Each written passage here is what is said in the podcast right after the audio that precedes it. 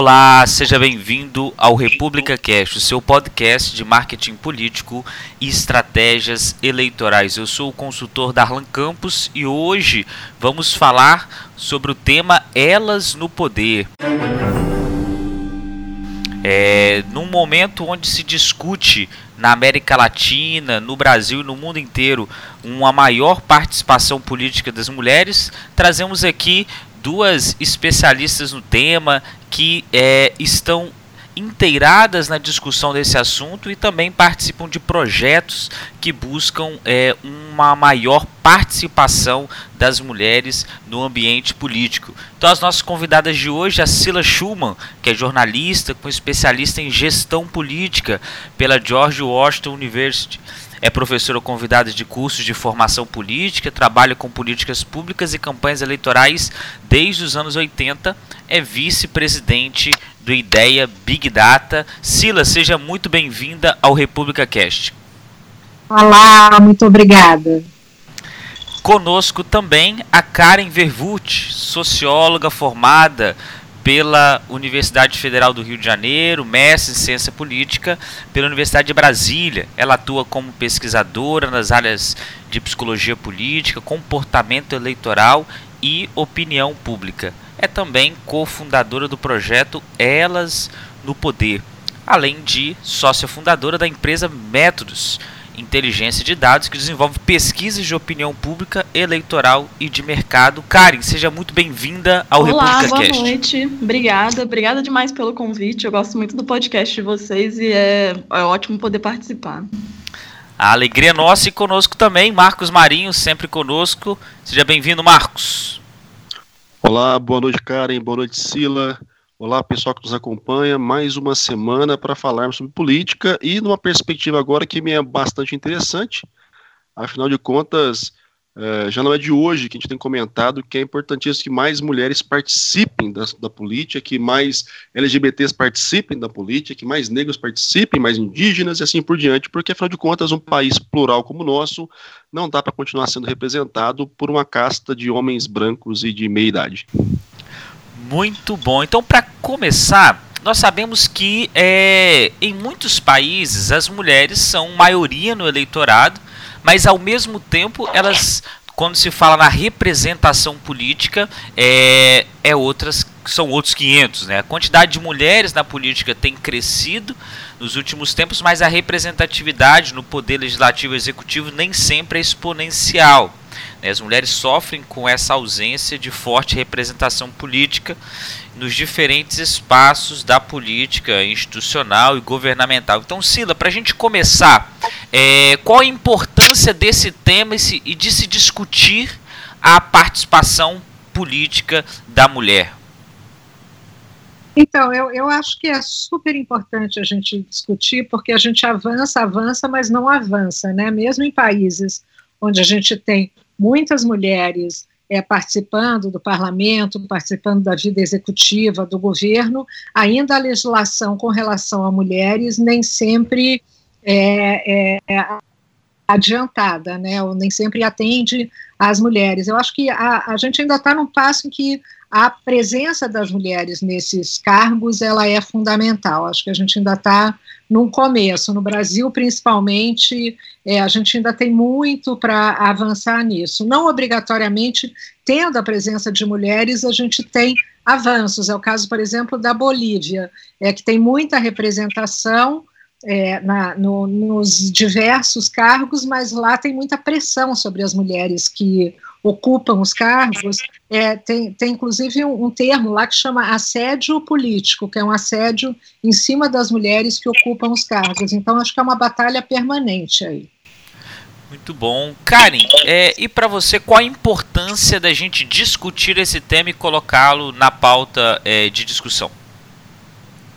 Olha, é um tema de extrema importância, porque, assim, como você falou né, na sua fala inicial, a gente tem a maior parte da população, pelo menos no Brasil e em, em vários outros lugares do mundo, você tem a maior parte da população que é feminina. São mulheres, são mulheres que estão aí na sociedade, são mulheres que precisam de políticas públicas que sejam específicas para mulheres, são mulheres que precisam de representação. Então, assim, Por exemplo, no Brasil, a gente vive numa sociedade em que 40% das famílias brasileiras hoje são mantidas exclusivamente por mulheres.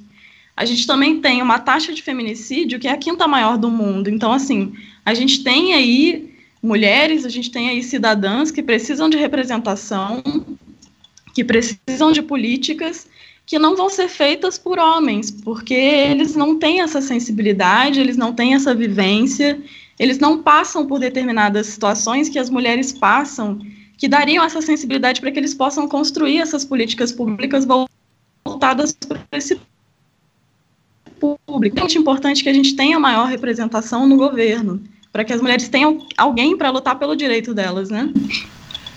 Marinho, qual sua, qual, por que, que você acha que é importante a gente discutir esse tema e trazer aqui para os nossos ouvintes essa discussão?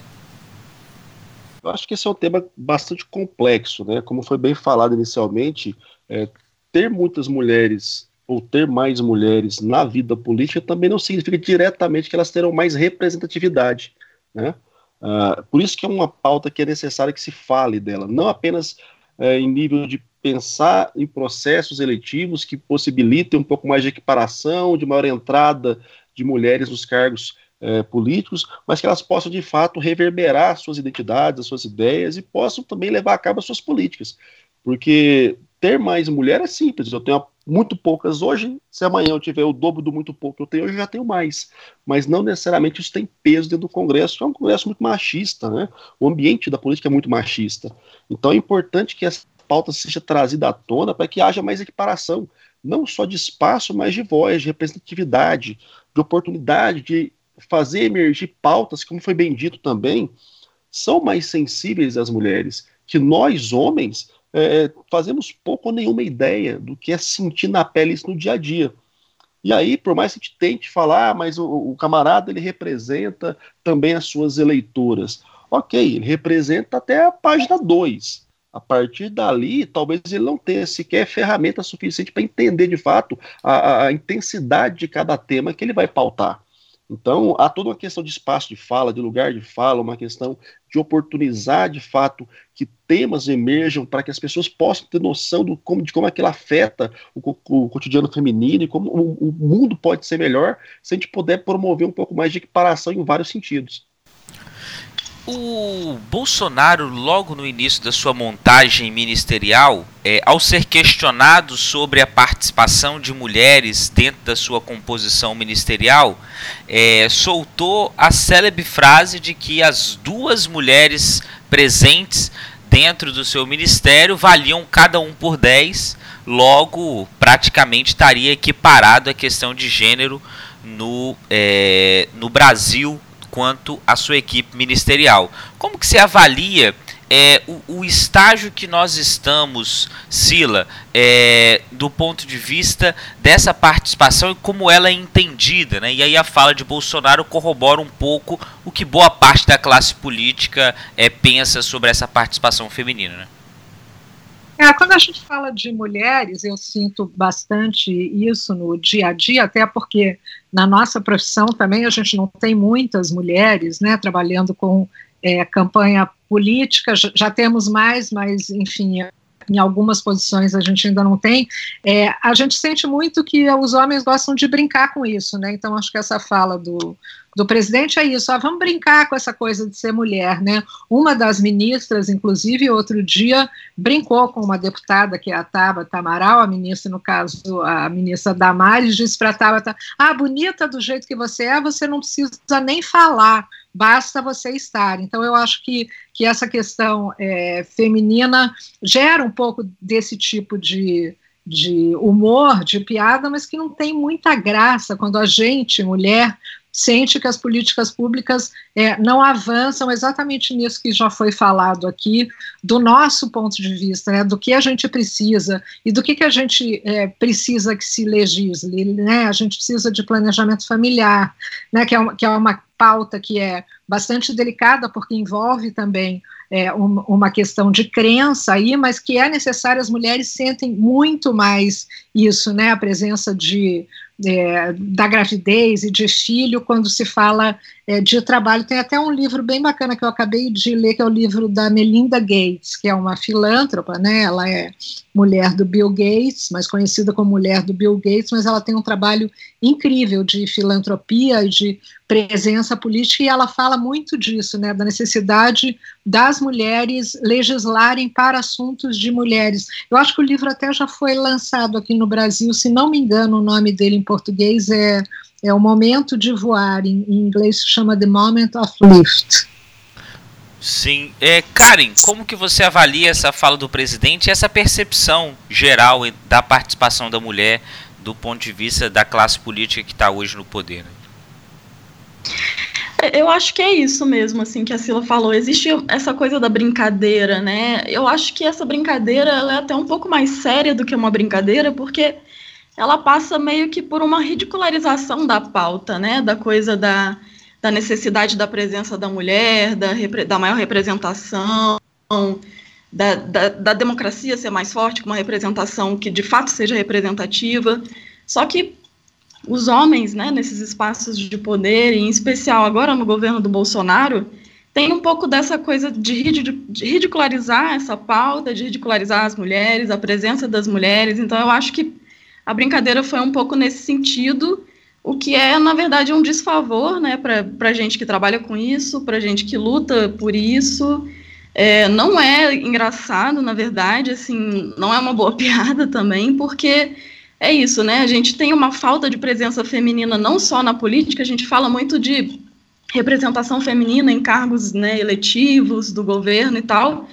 Mas a verdade é que se você pensar em outros âmbitos da política, a gente também tem falta de mulheres nele, que é o caso dos ministérios, que a gente sempre tem poucas mulheres em ministérios, é o caso das marqueteiras, a gente tem poucas marqueteiras também, é assessoria, é consultoria, é trabalho de pesquisa, trabalhos que envolvem inteligência e racionalidade no geral. As mulheres são mais excluídas desses trabalhos, então, assim, não é legal, não é engraçado, é um problema. A gente precisa contornar isso e a gente precisa falar sobre isso com seriedade. Porque você não coloca duas mulheres no seu governo e fala que ela vale por 10 e resolve o problema, né? Você não está resolvendo nada. Então, assim, eu particularmente não acho a piada engraçada. Eu também não achei graça nenhuma, não. E é um, e é um tipo de, de político, né? Veja, nos, nos Estados Unidos, né, que a gente consideraria como uma sociedade muito avançada, onde votar em mulheres é, é, é, bem, enfim, pelo menos 10 anos antes do Brasil, os Estados Unidos começaram a votar em mulheres, mas no governo Trump você só tem três mulheres no primeiro escalão também é um número é, bem pequeno. É, as mulheres avançaram agora na última eleição americana, mas no executivo tem pouquíssimas. É, isso é, isso é até interessante, porque você pega o aparecimento de um governo conservador, né, do Trump, e você tem um aparecimento que parece que uma resposta das mulheres é agora eu vou entrar na política porque não está dando, né? Eu uhum. fico com a esperança de que isso aconteça aqui nessas próximas eleições de 2020, que a gente também tenha um aumento de candidatas que se indignem com essas falas, que não achem essas brincadeiras engraçadas e que queiram entrar na política para debater e para bater de frente com essas ideias, né? Eu acho importante que a gente bata de frente com essas ideias. Sem dúvida, concordo plenamente com você. Marinho, não dá para concordar com essa piadinha do nosso presidente, né? Cara, Bolsonaro é aquele tiozão do churrasco, né, bicho? Que fala umas coisas que não tem graça nenhuma, a não ser para ele mesmo. E ele vem reiteradamente se manifestando dessa forma, né, sem ponderar uh, o peso das suas palavras.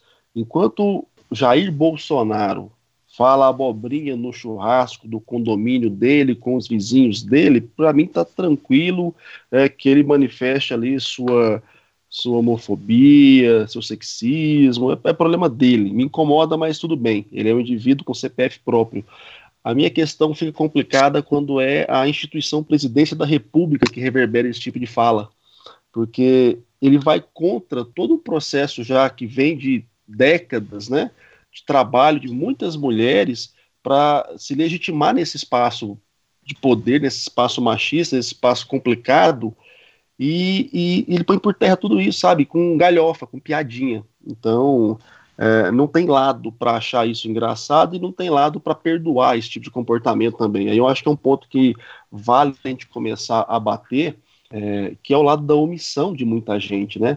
Ah, mas ele falou brincando. Se ele falou brincando, cara, não, não, não é desculpa, né? Não dá para você ficar passando pano toda vez que algum homem fala algo brincando. Porque quem está na pele das mulheres são elas, elas que vão sentir o nível da brincadeira. E como a gente acabou de perceber agora pela Karen e pela Sila, isso de fato não tem piada alguma. E aí é, me incomoda bastante também que agora, recentemente, né, hoje, está gravando na, na, na segunda-feira, o presidente manifesta uh, o seu pesar pela morte de um fulano, fulano esse que, ok, ele cometeu suicídio e, toda a morte tem o seu peso e a família deve estar sentindo, então eu externo aí os meus pesos aos familiares do camarada, mas o cara nem, o, o, presidente nem pontuou que o cara espancou a amante até quase matar, e a amante está grávida. Ou seja, quando o presidente passa por cima de fatores tão, tão graves assim, que tipo de sinal que ele está dando enquanto instituição, presidência da república? Então, não é só a piada do presidente Bolsonaro que é ruim, é a maneira como ele trata assuntos tão delicados, tão complexos, tão, tão, tão, tão agressivos na sociedade, como se não importasse. Né? A vítima ele sequer citou. E isso, para mim, é grave por conta da instituição que ele representa. Aparentemente, a ideologia está acima dessas questões, né, para alguns é, políticos, o que é lamentável, você tem toda a razão. Pensando aqui. Pode falar, Karen. Oi, não, não falei não. Ah, tá. É, pensando aqui agora, é, nós já falamos da importância da discussão desse tema. Agora eu queria é, ouvir vocês sobre dois pontos. Primeiro, qual a importância do olhar feminino sobre as políticas públicas e quais seriam esses os temas que é, esse olhar pode ter é, uma importância melhor para a efetivação de uma série de, de políticas é, na nação. Então eu queria ouvir você sobre esses dois eixos, a importância dessa, desse olhar feminino e quais seriam os temas que estariam aí próximos e que poderiam ganhar um pouco mais de voz com uma participação mais efetiva das mulheres. Sila. Eu, eu falo antes. Então, eu acho que essa questão do planejamento familiar é fundamental né, que como como eu já falei, eu acho que, que é uma questão delicada, porque ela envolve, é, a gente tem um, um aumento aí de, de, de, pessoas de religião evangélica no parlamento, então é, essa é uma questão cara também né, para cristãos, é, mas eu acho que as mulheres têm que participar dessa discussão, porque, como eu falei antes, isso muda tudo para uma mulher, e não muda tanto na vida do homem. Muda também, não se pode dizer que não muda o, a carreira de um homem quando ele tem filhos, mudam uma série de coisas, mas para a mulher tem mudanças físicas e mudanças também no cuidado com os filhos que ainda recai sobre as mulheres, né? Então, uma mulher que tem filho, ela é, muitas vezes ela não consegue uma promoção, ela não consegue com quem deixar o filho, ela não consegue é, quem leve o filho no médico, enfim, ela tem uma série de de obstáculos. Então, isso é uma delas que leva a essa questão da equidade no trabalho, né? Equidade, essa questão foi bastante discutida até durante a eleição, na né? equidade de salários. O presidente até é, teve uma, uma participação ali de, de muita discussão nisso, de não, de não levar esse assunto é tão a sério, mas para a gente, obviamente, que ele é sério, né? E aí tem toda a parte de assédio sexual, de agressão, de muitas questões que acabam sendo políticas públicas muito fundamentais para nós mulheres. Acho que a Karen deve ter bastante coisa para falar disso no, no projeto dela, né? É, assim, tem, tem uma porção de estudos bem interessantes, né, que, que falam exatamente sobre isso, assim, como é a entrada das mulheres na política e o que significa a entrada das mulheres na política. O primeiro fato é que, assim, você tem uma democracia mais fortalecida se você tem uma representação mais igualitária dos diversos grupos, né? Não só das mulheres, mas tem vários outros grupos que precisam fazer parte das construções de políticas públicas, porque se você for pegar um país como o nosso, em que as, as regiões, né, os estados são tão diferentes entre si, a gente precisa de representantes que sejam diferentes também e que tenham esse olhar próprio do seu local, né, que que consigam fazer essas políticas locais. E no caso das mulheres é a mesma coisa, né? As mulheres precisam fazer políticas que tenham esse olhar feminino. Mas além disso, o que, o que se fala muito, né, é que a presença das mulheres na política, ela ajuda muito em áreas como educação, porque parece que as mulheres, quando elas entram na política, elas são muito motivadas é, a trabalharem com educação. A própria Tabata Amaral, que já foi citada aqui hoje, é um grande exemplo disso, né, que está trabalhando muito com isso e está batendo muito nessa tecla, que é essencial. E a questão da saúde pública também. As mulheres têm muita preocupação com a saúde pública, porque eu acho que tem até a ver um pouco com o estereótipo da mulher de cuidadora, né? Porque se, o, se os filhos em casa ficam doentes, quem cuida é a mulher, se o marido fica doente, quem cuida é a mulher, então a mulher ela talvez tenha uma visibilidade da saúde, né, do país. Então as mulheres acabam trabalhando muito nessas duas áreas, né, da, da, da saúde, da educação e a questão do planejamento familiar também. Mas tem uma, um outro ponto que é importante sobre o aumento da representação, né? é o ponto de que quando você tem mais mulheres participando da política e aparecendo em posições de poder, você tem mais espelhos para que as próximas gerações elas pensem que elas também podem fazer isso. Então, as próximas mulheres, as meninas que estão aí no mundo agora, elas precisam de referências. Elas precisam de tábatas, elas precisam de mulheres que estejam nesses espaços e que mostrem para elas que elas também têm o direito de chegar lá se elas quiserem, que é uma coisa que a gente tem pouco hoje, né? A representação ela é muito importante também por causa dessa educação, né, das próximas gerações. Marinho. Não, concordo 100%. É, a questão, ela não é simplesmente o fato de estar ocupando ali ó, uma cadeira no, no, parlamento ou uma cadeira de executivo. É como isso reverbera socialmente e impacta em comportamentos coletivos, né?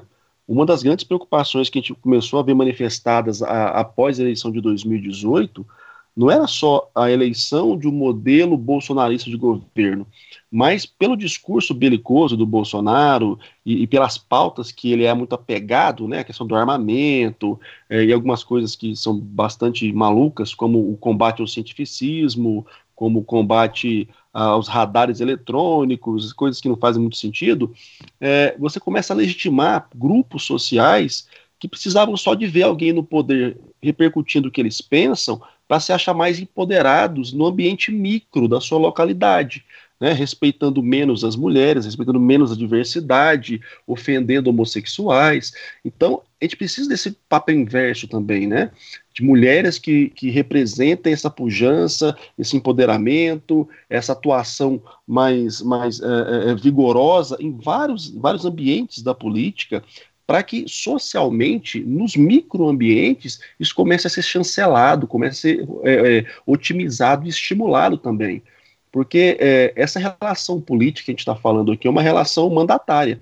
Só que a política é cotidiana, a política é feita no microespaço, e nesse microespaço a relação de poder tem que ser quebrada também. E é mais fácil quebrar isso quando você tem exemplos de mulheres que estão se levantando em outras esferas e, e colocando a sua voz, sendo respeitadas por isso. Né? E aí, como foi bem colocado, não sei se foi a Sila ou a Karen, que há vários tipos de assédio moral, é, profissional rolando, sexual rolando na sociedade em vários, vários, em vários níveis. Né? Então, quando eu tenho um país onde a mulher é respeitada enquanto líder, né? enquanto alguém que não está só para cuidar, mas está também para propor medidas eficazes em vários setores, no dia a dia as relações começam a ter outro peso também, né? Porque o, o homem já começa a perceber que ele não pode mais é, é, continuar agindo da maneira que agia antes, porque o cenário mudou, né? as vozes estão diferentes, os, os, humores estão diferentes, as participações estão diferentes.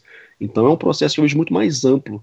Ele tem que começar a ser mudado de algum jeito. Né? Mudar dentro da política, na minha leitura, é o mais coerente, porque é uma questão de oportunização de espaço. Mudar na base é mais complicado, porque a base é muito difusa, é muito ampla, né? Então você tem que ter algum polo para o pessoal começar a se motivar e perseguir aquele ideal. A política está aí para isso. A política, teoricamente, é um espaço de legitimação popular.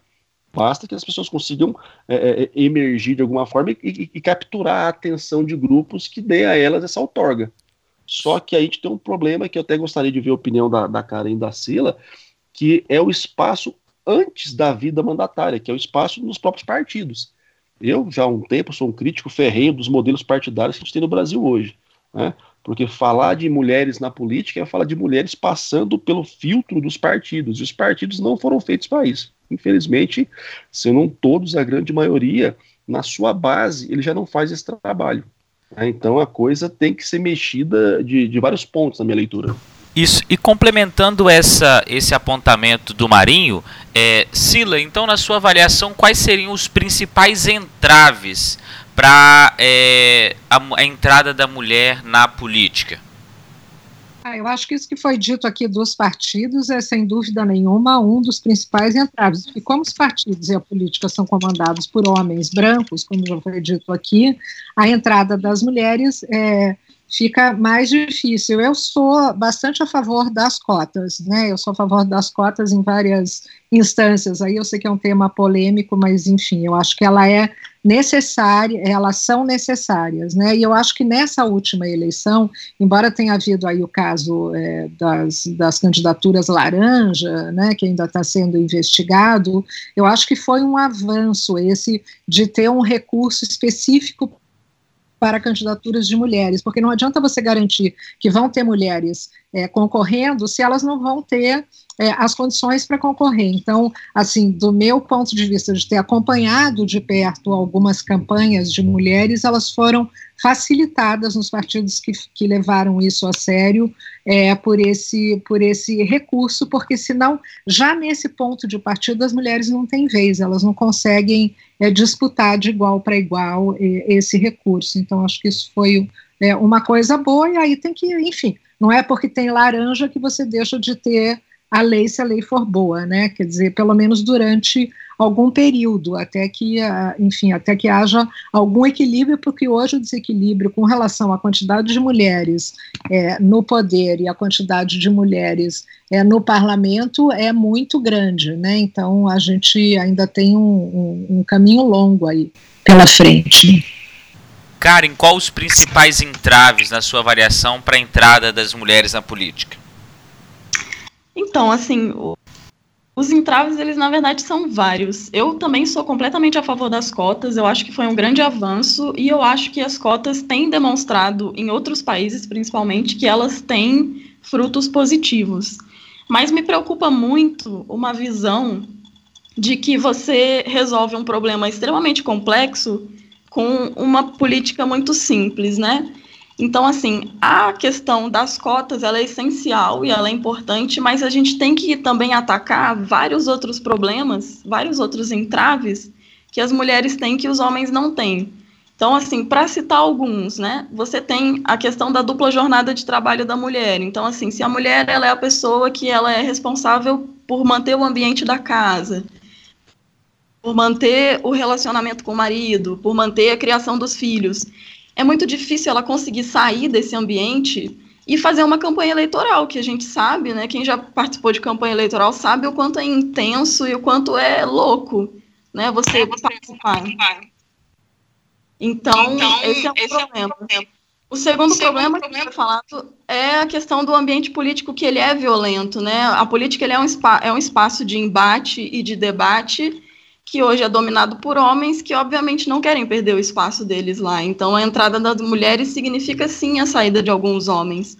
E você tem um espaço político ali, um ambiente que é violento. Então, assim, você, como mulher, saída do conforto da sua casa para enfrentar uma campanha eleitoral, ganhar um mandato e depois ainda enfrentar violência no seu ambiente de trabalho, também não parece um incentivo muito interessante. É, além disso, você tem alguns estudos que demonstram que as mulheres recebem menos incentivos nos seus meios sociais para serem candidatas. Então, seja no, no, meio do trabalho, seja no ambiente familiar, seja no ambiente de amigos, as mulheres são menos incentivadas a serem candidatas, mesmo que tenham perfil. Então, os homens eles acabam recebendo mais tapinhas nas costas, né? De poxa, você fala tão bem, você isso, você aquilo, por que, que você não é candidato? Por que, que você não tenta ser deputado? Você tem cara de presidente tal. As mulheres, elas passam menos por isso. Isso afeta a autoestima, de alguma maneira, né? E você também tem uma visão do papel social da mulher, né? A gente ainda vive numa sociedade em que você tem um estereótipo do que é ser mulher e do que é ser homem, que não necessariamente são uma realidade. Então, assim, nós que somos mulheres somos criadas para fazer outros tipos de coisa, né? A gente é criada para ser bonita, para sentar direito, para fechar a perna, para se comportar que nem mocinha, para não tomar riscos. Né? Para ser uma boa menina, não uma menina má, né? Exatamente. Então, assim, a gente não tem uma criação que incentiva que a gente tome grandes riscos na vida. Eu li um artigo um dia falando sobre o quanto homens e mulheres são diferentes na hora de entregar um currículo para um trabalho. E aí esse artigo dizia que os homens, se, ele, se o homem tem 20% das características necessárias, ele envia o currículo. A mulher só envia o currículo se ela tiver aproximadamente 100% das características que o trabalho está pedindo. Então, assim, a gente não tem costume de tomar risco, né? A gente não tem o costume de, de meter o louco, como dizem, né? Então, isso atrapalha também, isso é um entrave. E a questão que vocês estavam falando, que é a questão dos partidos, né? Os partidos hoje, eles são, eles tomam decisões que são centralizadas, né? Algumas poucas pessoas tomam todas as decisões. Essas poucas pessoas também são homens brancos, heterosse heterossexuais. Então, assim, esse é um grande entrave para a entrada das mulheres. Para mim, o partido é um dos maiores deles, porque se as mulheres precisam de mais incentivos para entrar na política, um partido correndo atrás dela para elas serem candidatas, talvez seja uma boa coisa, né? Então, talvez seja importante essa corrida atrás. Por isso que eu acho que o papel dessa, dessas cotas é essencial, porque os partidos precisam começar a correr atrás de mulheres para serem candidatas. Porque elas sozinhas tomarem essas decisões é um pouco mais difícil. Ah, desculpa. Não, o que eu estava falando era. Agora está me ouvindo melhor? Sim. Não? Sim, pode sim, falar. Sim, sim. Tá ah, então tá bom. Não, o que eu estava falando é que no legislativo a participação da mulher já é baixa, né, por todas essas questões é, citadas aqui. Agora, no executivo é menor ainda, né, a gente tem uma governadora hoje, né? Pouquíssimas prefeitas. É, eu acho que tem 10% de prefeitas ou 12% de prefeitas. É, e assim, em termos de imagem, é, teve uma coisa que eu aprendi na faculdade lá em George Washington há muito tempo, quando a Hillary ainda e a Hillary Clinton ainda ia sair candidata, estava se discutindo isso, e aí um professor meu falou uma coisa que eu achei muito interessante, ele falou, a mulher, quando ela é muito sensível, né, principalmente para o executivo, ela é considerada fraca pelo eleitor, portanto, ela é incapaz de enfrentar greve, de enfrentar crise, é, essas coisas. E na outra ponta, uma mulher como a Hillary, por exemplo, que é forte, né, que fala mais alto, aí ela é taxada no que em inglês a gente chama de bitch, né, que é uma palavra que não tem similaridade no português, mas que quer dizer agressiva, beligerante, chata, né? Então, em termos de imagem, quando a gente faz campanha, ainda tem esse tipo de dificuldade, né? Quer dizer, o que que você, o, o né, o, o, o que que você mostra qual é a, a, imagem, né? Hoje em dia está muito na moda aí você se mostrar vulnerável aí nas startups, como CEOs, é muito legal você ser vulnerável. Na política para mulheres, eu diria que não, né? A gente viu a Tereza May chorando outro dia, o povo ficou nervoso, né? Como, como assim chorou? Né, eu acho que tem, tem essa cobrança da mulher, a, além de tudo, né, além de todos esses desafios. É, é interessante porque é realmente isso, assim, durante o ano passado, né, que teve eleição, eu fiz muita qualitativa por causa da empresa e, e sempre, sempre perguntava isso, né, assim, ah, você votaria numa mulher para deputado e tal, então, legislativo, as pessoas tinham uma aceitação muito grande de votar para mulher, mas quando eu perguntava e para governo, e para governadora, ou e para presidente, né, eu perguntava da Marina, por exemplo, e, e, era, era incrível assim a diferença, o quanto as mulheres, as pessoas estavam dispostas a votar em mulheres para cargos, né, não executivos, mas quando chegava no executivo era exatamente esse discurso: ah, mas eu acho que ela não aguenta, não, não vai dar certo, muito fraquinha, ela não dá conta.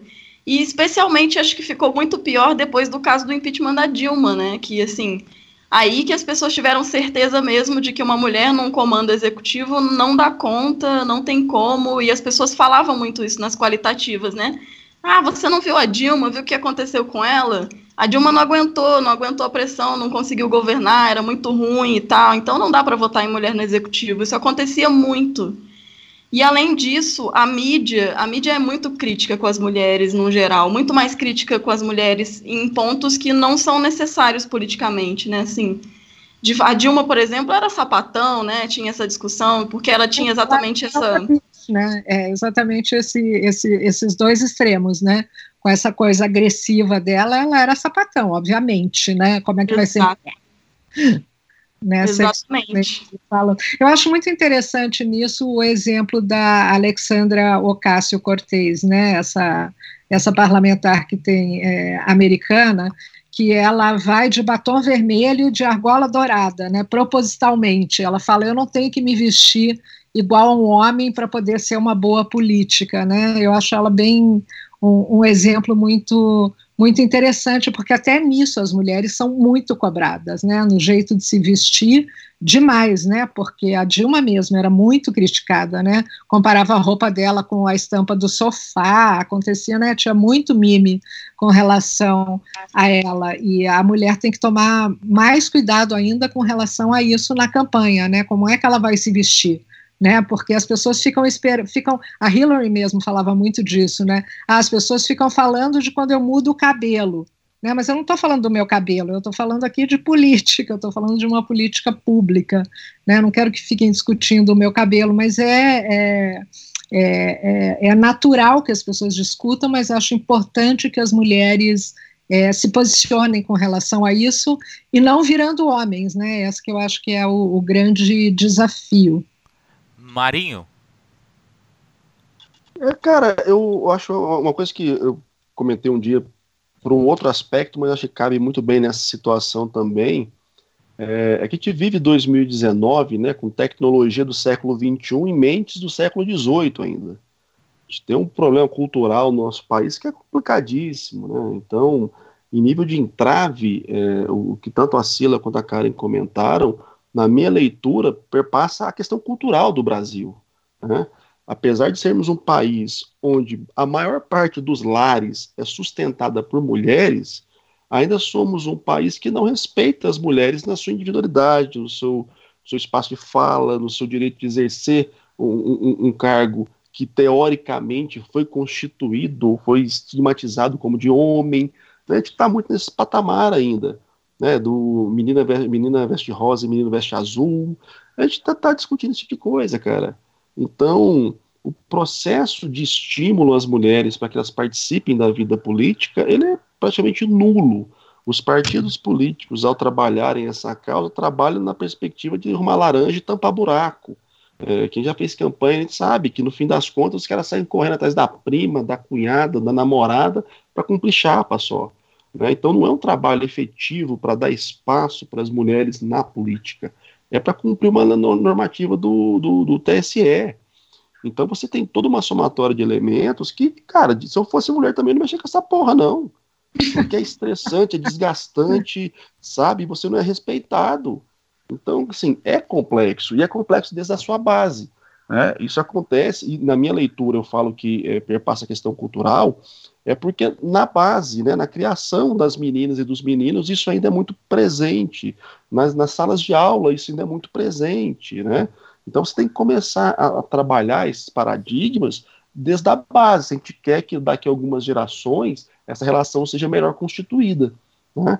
É você pensar que nas salas de aula, as presidentas ou presidentes mulheres de classe têm que ter espaço, têm que ter força, que você tem que começar a, a, a colocar as, as, mulheres, as meninas, para fazer as atividades que elas se sentem bem fazendo e não é, é, é, é, cercear, ah não, menina vai brincar de queimada e menino vai jogar futebol, porque está tá, tá, tá nessas pequenas questões de, de, segmentação ainda por uma perspectiva meio torta de o que que mulher pode fazer, o que homem pode fazer, que vai desembocar na, na, na participação política. Porque é um processo cultural, né, cara? Essas referências vão se avolumando e se, se, se, construindo na cabeça das pessoas, tanto dos homens quanto das mulheres, é nesse processo, né? De acumulação de conteúdo, de acumulação de conhecimento, de referências, de vivências. E aí chega lá, aos seus 20, 30, 40, 50 anos, na hora que você pensa em entrar para a vida política, que eu concordo, é uma vida agressiva, uma vida belicosa por essência, porque é disputa de poder, e a disputa de poder nunca vai ser pacificada, isso para mim está claro, é muito mais complexo, né? Você já está com todos os dedos apontados contra você. Então, se a gente pensa de fato em melhorar a nossa questão política, social, a gente tem que olhar para a base também. É óbvio que os partidos têm que ser repensados, e eles têm que ser repensados na minha leitura, não só por isso, mas por tudo, porque eles não fazem o trabalho que de fato deveriam fazer. Né? Por mais que do Verger tenha pensado nos partidos e tenha é, é, narrado a história dos partidos como elementos apenas para é, é, realização do processo eletivo, há um bom tempo que você configurou os partidos como aglutinação de pessoas que partilham de ideais comuns. E partilhar de ideal comum independe de ser homem ou mulher, não é questão de gênero, é questão de ideal. Então os partidos se abandonaram isso também e funcionam como, na minha leitura, despachantes políticos. Já falei isso há muito tempo. Despachante eleitoral. Então a gente tem que rever os partidos, mas a gente tem que pensar também em questões de base, em políticas nas escolas, em, em, em trabalhar essa molecada, meninos e meninas, com uma visão muito mais pluralista, de aceitação, de equiparidade nas participações, nos espaços de fala, porque senão a gente não muda é, é essa nação nem nas próximas gerações. É, eu, eu achei excelente essa colocação, né, da questão da socialização, porque é exatamente isso, assim, se você passa a vida inteira dando de presente para sua filha fogãozinho, boneca e perfume, coisa de pintar unha, porque, né, esses são os brinquedos de menina como é que você espera que essa menina no futuro vá se interessar por política, que é uma coisa agressiva, né? Alguma coisa, é, um, é argumentativo, é embate o tempo todo. Não, não tem como, né? Não cola. Você não passa uma infância inteira lendo revistinhas sobre como agradar o menino que você gosta, como que o seu cabelo fica mais bonitinho e a sua unha de rosa tá na moda você não sai disso e dá um pulo para se interessar por uma coisa tão complexa, né? Para se interessar por economia, para se interessar por política, para se interessar pelo embate, por uma campanha eleitoral que dá muito trabalho, enfim, é muito competitiva, né?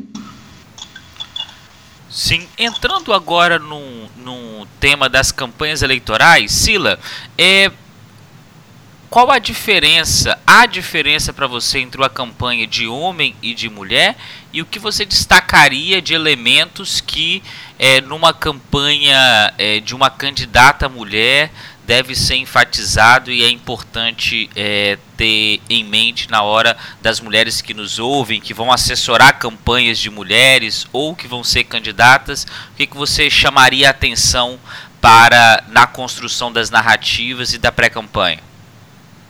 Olha, eu tenho trabalhado bastante com mulheres, tenho procurado escolher realmente candidatas mulheres para trabalhar já de alguns anos para cá, e acho que tem muita, muita diferença, né? Acho que tem diferença já de cara se a mulher tem um marido. Acho que a participação do marido na campanha da mulher é completamente diferente da participação da mulher na campanha do marido, né? Quando o cara é candidato e tem uma uma mulher que vai lá fazer chá, buscar voto, não sei do que. Quando é o marido, ele em geral toma a frente e às vezes não deixa nem a mulher falar. É uma coisa impressionante isso na minha na minha experiência. Então eu acho que a mulher tem um parceiro que entenda e que a, a e que realmente é, não faça dela um trampolim para que ele tenha um, um papel no governo ou na ou no mandato já é um primeiro passo. Eu acho que a mulher, né, em geral, no mercado de trabalho ou na vida, isso já é verdade. Né? Na política, eu acho que isso é, é fundamental. Você ter um parceiro com entendimento e que seja de fato é, parceiro. É, é, na, na, questão das narrativas, eu acho que é, é, é, essa, né, isso que a Karen falou. As mulheres, muitas vezes, na minha experiência, elas é, entram no, no, tema, principalmente na temática de educação e saúde, que são temáticas super importantes. A temática da segurança também acaba interessando muito as mulheres, né, as mulheres que são mães por causa dos filhos, elas têm uma preocupação é, bastante grande com isso. Eu não gostaria de dividir, de, enfim, de generalizar que todas as mulheres são mães, porque tem mulheres que não são mães e que também têm um ponto é, diferente, um olhar diferente é, para político. Que eu acho que é, que é o mais é, complicado é isso que eu falei, é você ter esse balanço entre você não se man é, como eu, eu, não sei dizer essa palavra, eu acho, você não virar uma coisa masculina em tentando ser competitiva, né? Você conseguir é, é, ter essa empatia, é, essas, essa sensibilidade que são tão próprias da mulher, esse é, cuidar é, e ao mesmo tempo você conseguir é, ser competitivo. Eu acho que o, o, desafio maior é esse, é esse entendimento. É, mas acho que é, é, a gente tem avançado nisso, nessas discussões. Eu acho que as mulheres hoje, até porque os homens, por exemplo, em debate hoje em dia, eles têm muito medo de bater em mulher, né? Porque o cara já Sim. vai ser considerado machista, né? Então eu acho que eles, é, as mulheres têm ocupado espaço também um pouco por medo dos homens, né? Não, não obrigatoriamente porque elas fazem alguma coisa, mas porque essa questão, por mais que culturalmente a gente esteja muito atrasado, como o Marinho falou, é, existe essa preocupação. Hoje não dá para brincar com isso, né? Voltando ao início da conversa. Sim. Karim, na sua avaliação, qual é a diferença é, entre as campanhas de homens e de mulheres?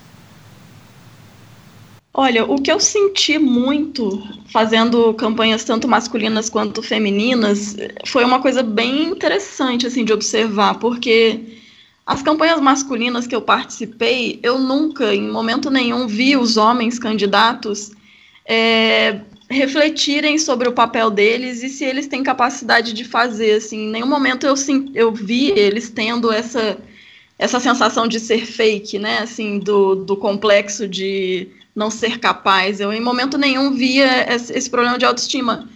Agora, nas campanhas femininas que eu trabalhei, tinham esses momentos, assim, das mulheres começarem a se questionar se aquele ali era realmente o espaço delas, se elas deveriam estar ali, se o que elas estavam fazendo estava certo e se elas levavam jeito para coisa. Às vezes eram mulheres incríveis, inteligentíssimas que ficavam se perguntando isso e eu ficava caramba, mas por que, que você está pensando isso, né? O que está acontecendo? Então eu, eu senti muito esse problema de autoestima e da sensação do não pertencimento, porque é um ambiente muito masculino ainda.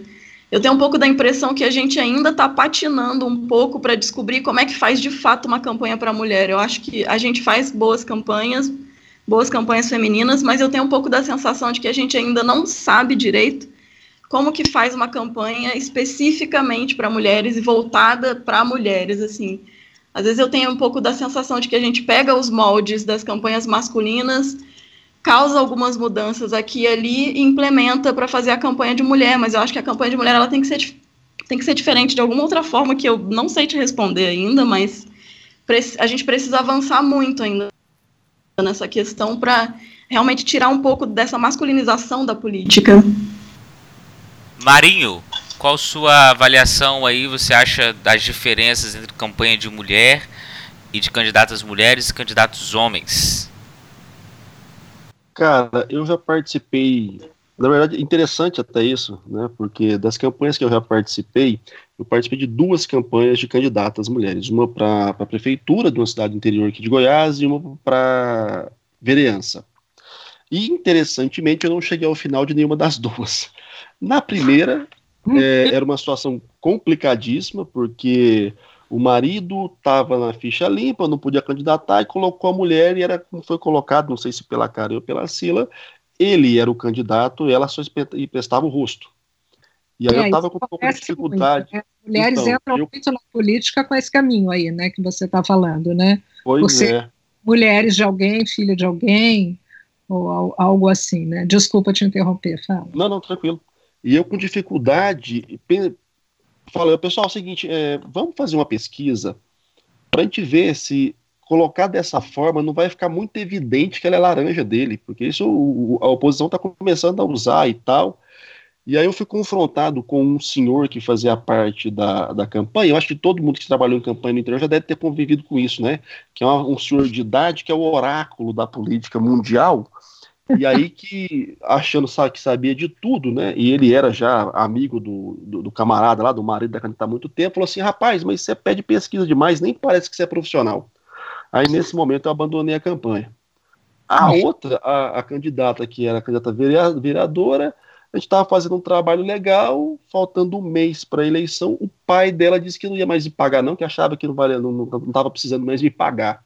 Ela ficou extremamente sentida, mas dependia do pai, falou, olha, tal, aí foi bacana a, a, o papel dela, que a terminada a eleição, ela perdeu por 50 votos, não conseguiu o cargo, aí ela mandou a mensagem, né, olha, eu sei que te perdeu, gente não podia ter feito isso, mas você sabe e tal, então ela ficou sentida, coitada, mas era a posição dela, né, ela não tinha autonomia sequer na própria campanha, porque o pai estava bancando, então são situações complexas, cara, que você percebe que com o homem é muito difícil isso acontecer, porque o cara vira mesmo, o cara parte para cima, o cara briga com, esposa, com pai, com patrocinador, com padrinho. Se o cara virar o girar, aí ele faz mesmo. E as mulheres são tão é, é, é, oprimidas em muitos momentos que elas não têm, né, não enxergam essa possibilidade de virada de mesa, porque também socialmente isso ia repercutir em, em várias outras questões que poderia ser ruim para elas socialmente, e o social vai para além do pleito. Uh, mas eu acho interessante também que é complicado falar assim, ah, se tem uma fórmula né, para campanha de mulher e campanha de homem eu percebo que o ferramental, e uma coisa que eu defendo sempre, vou continuar defendendo, ferramental é ferramental. Então, as ferramentas do marketing político, do marketing eleitoral, funcionam tanto para homem quanto para mulher. Eu acho que a gente vai ter que trabalhar e vai ter que entender cada vez mais que as mulheres começarem a participar do processo e participar enquanto candidatas e participar também enquanto militantes, enquanto apoiadoras, eh, na perspectiva de estou apoiando uma mulher e não estou lá para ajudar o candidato que eu acho bonito ou o candidato está me pagando, é, é, mexer em tom, né, cara? É mexer talvez num tipo de ferramenta, num tipo de ação que, que, sensibilize mais, ou que atraia mais, ou que repercuta mais por conta das características da candidata. E aí, nesse ponto, eu concordo tanto com a Sila quanto com a, com a Karen, que muitas vezes é, dá-se uma masculinizada na figura da candidata para fugir do estereótipo da frágil, e aí, ao mesmo tempo que você faz isso, você pode descaracterizar a, a personalidade da, da, candidata, e aí, que você descaracteriza, fica claro que é um, é um fantoche, porque a essência da, da, da, da, candidata é dela, e a hora que você tenta mexer demais nisso, começa a ficar muito fake, muito artificial, e a, as pessoas começam a perceber que não há tanta é, é, é, é sinceridade naquele processo, e isso afasta o leitor. Né? Então eu percebo que falta um pouco de, de acertar o tom, de tentar de fato conseguir não ultrapassar essa, essa linha tênue, né, do não ser frágil, mas também não ser é, masculina demais, porque às vezes não. Ou vão levar para o lado da, da, da, da, homofobia, porque é sapatão, ou então vão falar que está fingindo, ou, ou, ou, que, sei lá, não, não vai conseguir levar adiante a hora que assumir o cargo, porque não vai ter força suficiente para isso. Então, é, eu acho, e aí eu insisto na questão, né? E aí eu insisto nessa questão não só para as mulheres, tá? Que fique claro isso. Eu falo isso para todo mundo com quem eu converso, que eu, que eu assessoro. Eu estou na fase tão, mais professoral, então eu estou meio que escolhendo mesmo porque eu trabalho. Não estou tão na pegada de fazer campanha mais, então eu prefiro fazer campanha para quem eu acho que tem um pouco de afinidade comigo. E eu falo para as pessoas, falo, olha, se você defende essa pauta, né, se você não é, é, não tem essas características que o mundo da política meio que obrigam a ter, você não pode jogar do mesmo jeito que os caras jogam, né? Quem não é o mais forte tem que ser o mais rápido ou o mais esperto. Então a gente precisa fazer uma campanha diferente, que seja com prazo maior, com ações mais próximas, com, com tipos de interações diferenciadas que nos permitam te mostrar enquanto uma figura com as suas características, mas com potencial de romper aí nesse, nesse escudo que foi criado para manter no poder que já está no poder. Agora, o que eu acho complicado é a, tanto a mulher quanto o, o, cara que tem uma pauta diferenciada, ou uma pauta mais LGBT, ou, ou uma pauta que, se, que fuja um pouco desse mainstream tradicional, tentar brigar de igual para igual com as mesmas ferramentas e no mesmo período, né? Só na época da campanha. Aí, meu, pessoal, é, é, bobagem, né? Vamos falar a verdade, porque os caras já estão aí escolados nessa história. Os caras já sabem todos os processos, como é que embarrera você aqui, como é que joga uma bomba para te atrapalhar durante a campanha ali. Então, eu acho que um dos primeiros passos é aprender a jogar um jogo com as nossas regras, um, não, e não com as regras de quem já está no poder há mais tempo, porque os caras são talvez melhores que a gente nesse, nesse tipo de jogo.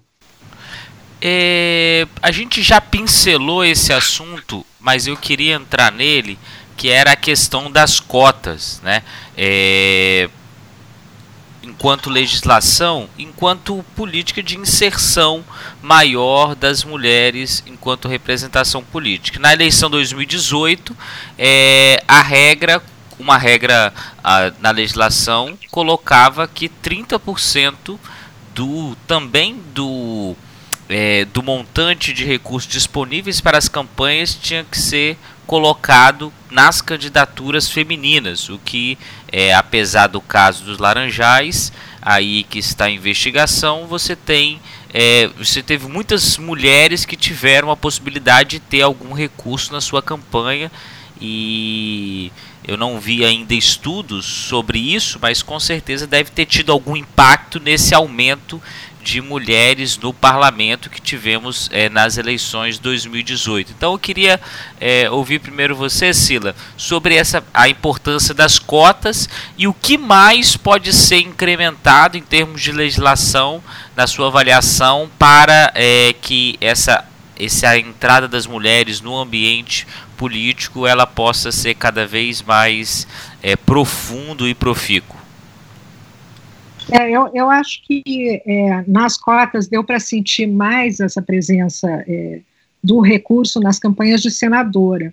Tanto é que a gente tem uma presença maior de senadores do que em qualquer outra área é, no Brasil. É, não, não aumentou, mas é, continuou grande a presença de senadoras, é, porque já é um cargo majoritário, mas ao mesmo tempo não é o executivo. Né? Então, acho que junta essas duas, é, esses dois desafios que a gente que a gente citou. Então, acho que esse dinheiro ele foi bem, bem é, levado para as mulheres e ajudou bastante nas campanhas, especialmente nesse ano é, com o financiamento é, público. É, mas, mas eu concordo com a Karen de que isso é uma, uma política simples, quase simplória, né? Você garantir que tem vaga e garantir que tem dinheiro, porque não é disso que é feita a campanha, né? A campanha é feita de, de muito mais. Então, acho que o, os incentivos, de fato, precisam começar nos partidos, né? As mulheres tendo uma, uma presença nos partidos muito maior do que você ficar ali com o partido X mulher, né? Que é o, o, o que é dado para as mulheres, ou as mulheres de vice, essa é outra é outra máxima também que acontece muito, né? A dar vice para uma mulher, porque aí você garante ali que a chapa ficou bonitinha, né? Especialmente se a mulher for bonitinha, ou se ela trouxer uh, algum nome de família que que ajude. Então, acho que é, é realmente é, é, é, muito maior culturalmente é o que a gente tem que fazer e apoiar projetos como esse da Karen. Eu estou envolvida num projeto que tem me entusiasmado muito, que chama Mulher é, Emergência na Política, que é de um instituto que chama Update. É, e a gente está estudando como é que é a participação das mulheres na política em seis países da América Latina, porque também tem isso, né? Não adianta a gente se espelhar é, na Grã-Bretanha, na Inglaterra, né? A gente está aqui no Brasil, então acho que é legal a gente olhar um pouco o que está acontecendo aqui em volta. O México, por exemplo, aprovou uma legislação na semana passada dando paridade de presença feminina em todos os cargos, desde conselho municipal até Senado, com, tudo, Congresso, tudo. Então, vai ser 50% de mulheres, 50% de homens, obrigatoriamente. E acho que no começo tem que ser assim, gente. Eu, eu, eu acho que, assim, é, como eu já falei, a, a questão das cotas pode ser muito criticada, mas é um jeito, gente, é um jeito de você empurrar essa mudança cultural tão necessária que a gente tem na política. Karen, é, sua opinião sobre as cotas para mulheres, o papel dela e o que mais pode ser colocado na legislação que, que poderia ser uma contribuição na maior participação feminina na política. É, eu acho as cotas essenciais, assim, em especial essa cota que dá o financiamento, né? Ela é uma cota importantíssima que eu acho que vai ter um impacto a longo prazo porque as mulheres têm dificuldade com captação. Elas têm muito mais dificuldade com captação do que os homens, porque elas têm um networking mais limitado do que os homens, né? Então, assim, elas conhecem menos empresários, porque, novamente, quem está. Quem nós temos hoje nas posições de poder de grandes empresas que realmente têm dinheiro e que investem em campanha? São homens brancos, então, assim, é o ciclo, né, que continua. Então, as mulheres, elas têm menos, é, elas conseguem captar menos, né?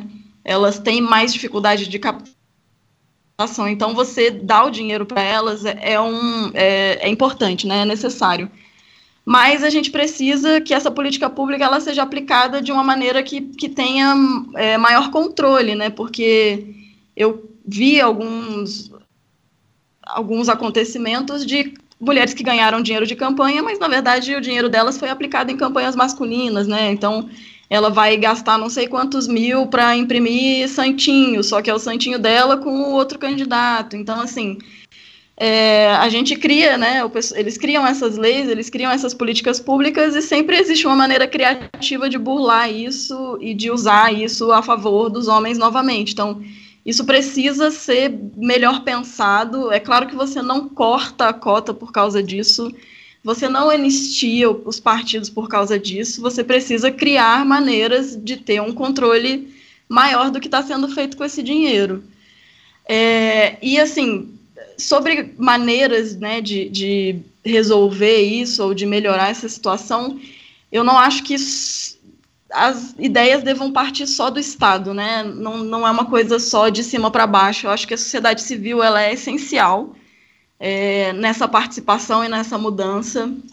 Então, a gente precisa de mais e mais e mais organizações que advoguem pela causa da representação feminina, porque essas organizações elas são desafiadoras no sentido de que elas desafiam atitudes, elas desafiam a cultura machista, elas botam para jogo essa discussão, elas batem de frente. Então a gente precisa de pessoas fazendo esse movimento, de mulheres fazendo esse movimento. Eu também acho que a gente precisa de mais programas de treinamento para as candidatas, porque isso vai ajudar na autoestima delas. Então, elas não só precisam de dinheiro mas elas também precisam saber como gastar esse dinheiro. A campanha eleitoral é uma coisa extremamente complexa, tem várias frentes, você precisa lidar com todas elas ao mesmo tempo. Então, a mulher ela precisa de um treinamento, ela precisa entender o qual é o papel de uma liderança e como ela pode se colocar nesse papel da melhor maneira possível.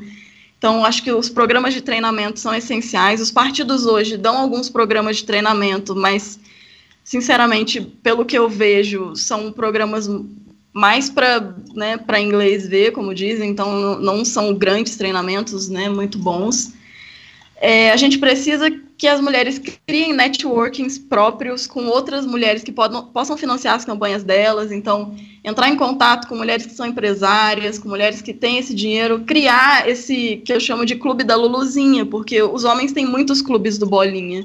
E eles criam isso naturalmente, e ok, não é um problema, mas a gente também precisa ter os nossos, a gente precisa ter esse apoio né, das campanhas. As campanhas brasileiras são, estão entre as mais caras do mundo, então essas mulheres precisam de dinheiro né, para financiar. E as mulheres precisam entrar nas esferas de tomada de decisão dos partidos. Enquanto os partidos também forem gerenciados por homens brancos e toda aquela coisa, você não vai ter uma entrada maior de mulheres na política, porque eles não vão ter essa sensibilidade. Então, os partidos precisam ser mais descentralizados nas tomadas de decisão especialmente em quem vai ser candidato, quem não vai ser, quem vai ganhar dinheiro, quem não vai ser. Eu vi muito esse processo no, no ano passado, assim, de quem faz o quê, quem ganha o quê. E é um processo muito. É um processo que não é justo, assim, quem ganha dinheiro é, é, são os amigos do rei, então, assim, tem muita coisa errada dentro dos partidos que precisa melhorar, e o partido é a porta de entrada para a política, então ele tem que ser mais sensível é, para as mulheres. Eu também acho que a gente precisa de mais campanhas de sensibilização social sobre a importância, né, de você diminuir, de você aumentar a representação feminina, de diminuir esse gap, né, entre homens e mulheres.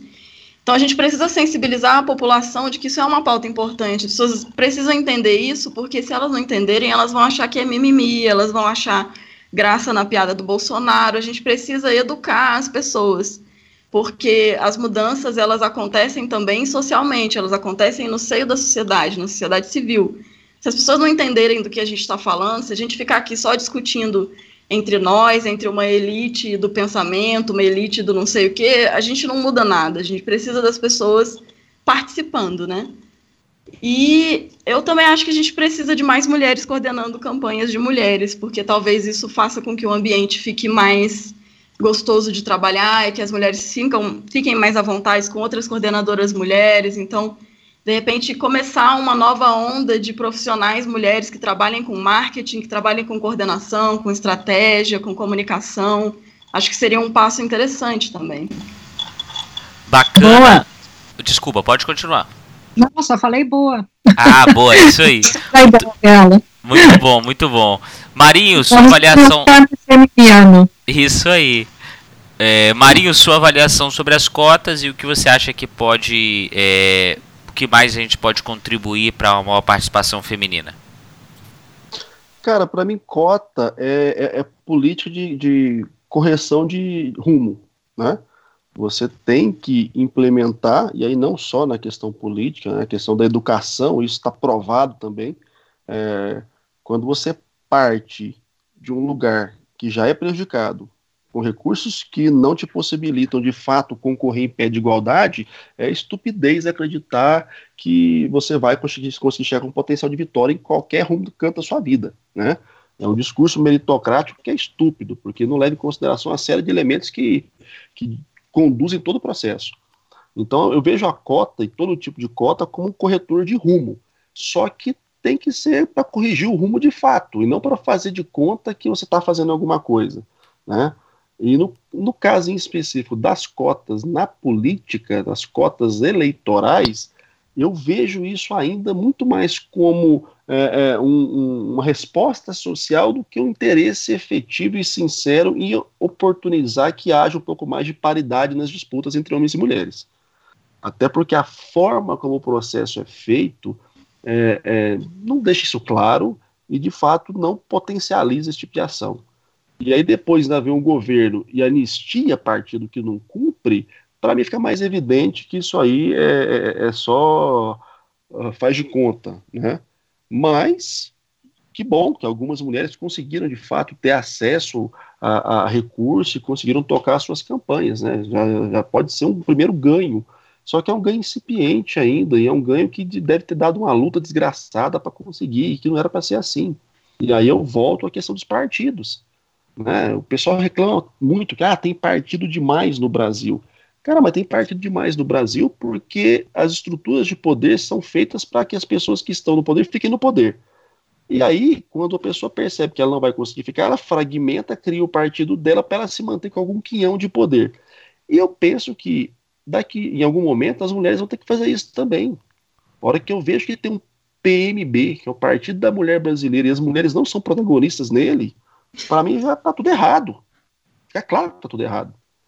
É, então eu percebo que a questão das cotas, sim, é importante, mas enquanto correção de rumo e que seja de fato uma política para correção de rumo, que endureça cada vez mais com, com os partidos, para que eles cumpram a lei e para que depois não venha alguém para passar o pano e fazer de conta que não é sério. Porque o que ficou claro para mim esse ano é isso. É que, ó, esse tipo de política aí não é sério o suficiente para vocês não vocês terem é, se sentirem obrigados a cumprir.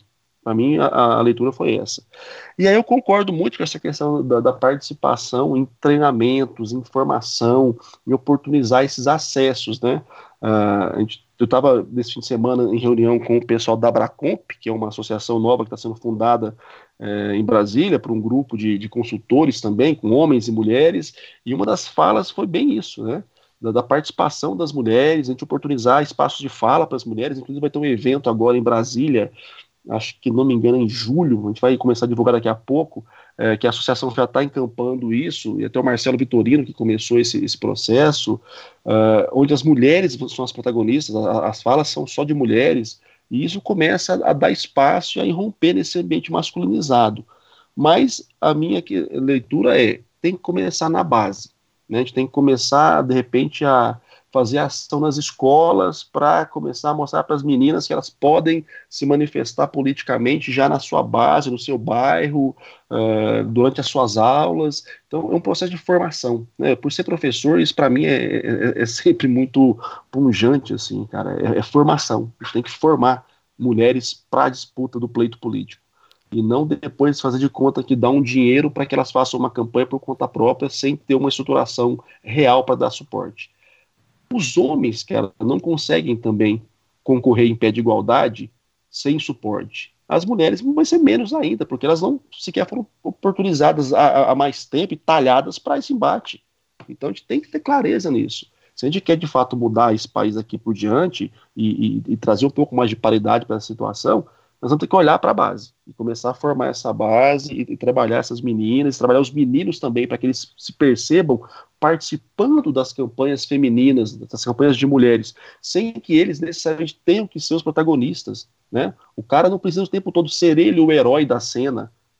Pode ser a heroína da cena, ele é o coadjuvante. Eu acho que falta de trabalhar isso na cabeça dessa, dessa molecada, dessa juventude. Né? Esse papel de que o homem que tem que ser o provedor, o homem que tem que. Cara, isso já passou, isso já encheu o saco. Né? Vamos equiparar mais papéis, vamos né, dividir melhor esses papéis. A gente tem que parar com esse negócio. Ah, se o cara não for o, o esteio da casa, ele vai ser um frouxo. Porque os homens padecem também com esse tipo de preconceito estúpido e machista. Né? Então, para mim, o processo é mais amplo. E aí é, é com formação, é com educação, é quem está militando nessa área começar a olhar para a base, quem é consultor, quem é consultora, é, quem é mandatário ou mandatária, começar a ir nas escolas e falar com a molecada. E começar a trabalhar isso desde, desde cedo. E quem sabe assim a gente consegue mudar os partidos, mudar os processos, e daqui a pouco a cota nem vai precisar existir, porque não vai fazer mais sentido. Né? A minha vontade é que cota chegue a um ponto que ela não faça mais sentido. Mas enquanto ela for importante, for necessária, a gente tem que bater o pé e, e, manter firme essa, essa proposta.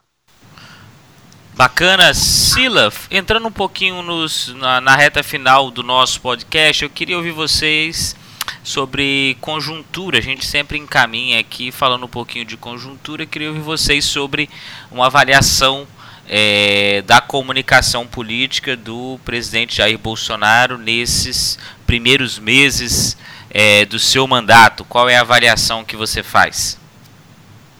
Olha, o, o presidente ele, ele perdeu bastante apoio, né, nesses, é, nesses, já estamos entrando aí no sexto mês, ele perdeu muito apoio, mas ele tem aquele apoio que a gente chama de raiz, né, e acho que ele está jogando é para esses apoiadores, né, o jeito que ele faz comunicação, é, me parece que é sempre destinado a esse apoiador que já era apoiador dele antes da facada, né? Eu acho que a gente pode dividir aí em dois momentos, né? Teve o antes e o pós-facada e teve o segundo turno que era o anti-PT, é, é, o, o, eleitor anti-PT que acabou votando nele.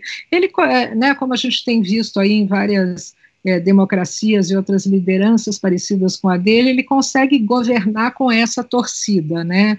Acho que é, é, a, a, comunicação tem mudado também. Então, a gente fazer uma avaliação do que a gente achava que era comunicação antes ou que era popularidade antes também não cabe nesse momento. Eu acho que a gente está aprendendo né, a olhar esses, esses novos governantes com esse tipo de é, comportamento. Eu acho que a gente está aprendendo junto, e isso tem a ver com as redes sociais, mas tem também a ver com, ah, enfim, com, com, o comportamento do eleitor hoje em dia, né? O eleitor está frustrado, né? As, as, as democracias não têm, é, embora eu não estou aqui falando que a democracia não seja o melhor jeito de governar, muito pelo contrário, eu sou uma defensora árdua da democracia, da democracia liberal, mas ela tem se mostrado frustrante para o eleitor. Então a gente tem que lidar hoje com esse ressentimento mesmo, né? É, e que leva o eleitorado a tomar atitudes e a, apoiar determinados candidatos e governantes, não exatamente com a, com a mesma, enfim, com a mesma luz que a gente tinha é, anteriormente. Então, acho que a gente está aprendendo aí a, a, olhar, e acho que o, o, presidente foi eleito muito com pautas que as pessoas desconheciam, né, até por causa da facada, por causa do jeito que foi a campanha, ele não se posicionou. Então você vê pesquisas hoje das pessoas é, não querendo a flexibilização do armamento, por exemplo, é, sendo que essa é uma pauta muito cara ao presidente. É, então eu, eu acho que ele vai, né, acho que impeachment é uma palavra que não se fala, não tem nenhum motivo para se falar nisso, né? Acho que a gente recorre aí muito a ela é, por causa das últimas experiências que a gente teve no Brasil, mas não, não, não me parece que é, acho que o, a, a, democracia tem um calendário, né? A gente vai ter novas eleições daqui a três anos e aí é que acho que as pessoas vão poder fazer a sua decisão. Bacana. Karen, sua avaliação sobre a comunicação política do presidente Jair Bolsonaro. É, em termos de comunicação do político com a população, eu infelizmente acho que eles foram geniais, assim, especialmente na época de campanha, eles, os estrategistas, né, da campanha dele, foram, foram geniais, assim, a maneira como eles se comunicaram era simples, era imbatível, as fake news eram imbatíveis, não tinha argumento, não tinha como falar nada, assim, eles foram muito bons no que eles fizeram, né, foi muito, foi muito bem pensado, foi muito bem construído, e hoje ele governando e excluindo as mídias tradicionais, né, governando através do, das redes sociais dele, fazendo as lives dele, se comunicando ali com aquele grupo dele, eu acho que em termos de comunicação é, isso é muito, é muito inteligente, infelizmente na mão da pessoa errada, mas em termos de comunicação eu achei inteligente. Agora, o que me a minha curiosidade, eu não tenho uma resposta para isso, mas eu estou muito curiosa para saber até quando isso vai durar, né? Até quando ele vai conseguir sustentar essa polarização que ele criou, esse ódio ao PT, essa perseguição ao marxismo cultural, seja lá o que isso quer dizer, e todas essas coisas que ele que ele está falando. Eu fico me perguntando quanto tempo a população de fato vai continuar acreditando nisso ou se eles vão acordar e vão pensar, putz, mas a minha vida não está melhorando, o meu dinheiro está valendo menos, a minha compra no mercado já não é mais a mesma, o preço da gasolina está lá em cima. Então, a minha curiosidade é realmente entender até onde essa comunicação que eles criaram, que, que é, é inteligente, até onde ela vai sustentar essa polarização e esse discurso dele, né, do diferente, do escolhido, do Messias eu tenho a impressão de que uma hora isso vai cair, uma hora esses ânimos eles vão ter que abaixar, porque uma hora a realidade vai bater na cara das pessoas e elas vão perceber que a vida delas não está melhorando e que as coisas que foram prometidas mais uma vez não estão sendo feitas. E aí, sinceramente, eu, eu não sei o que vai acontecer depois disso, mas a minha curiosidade é essa. Eu, eu acho que o caminho vai ser mais ou menos esse.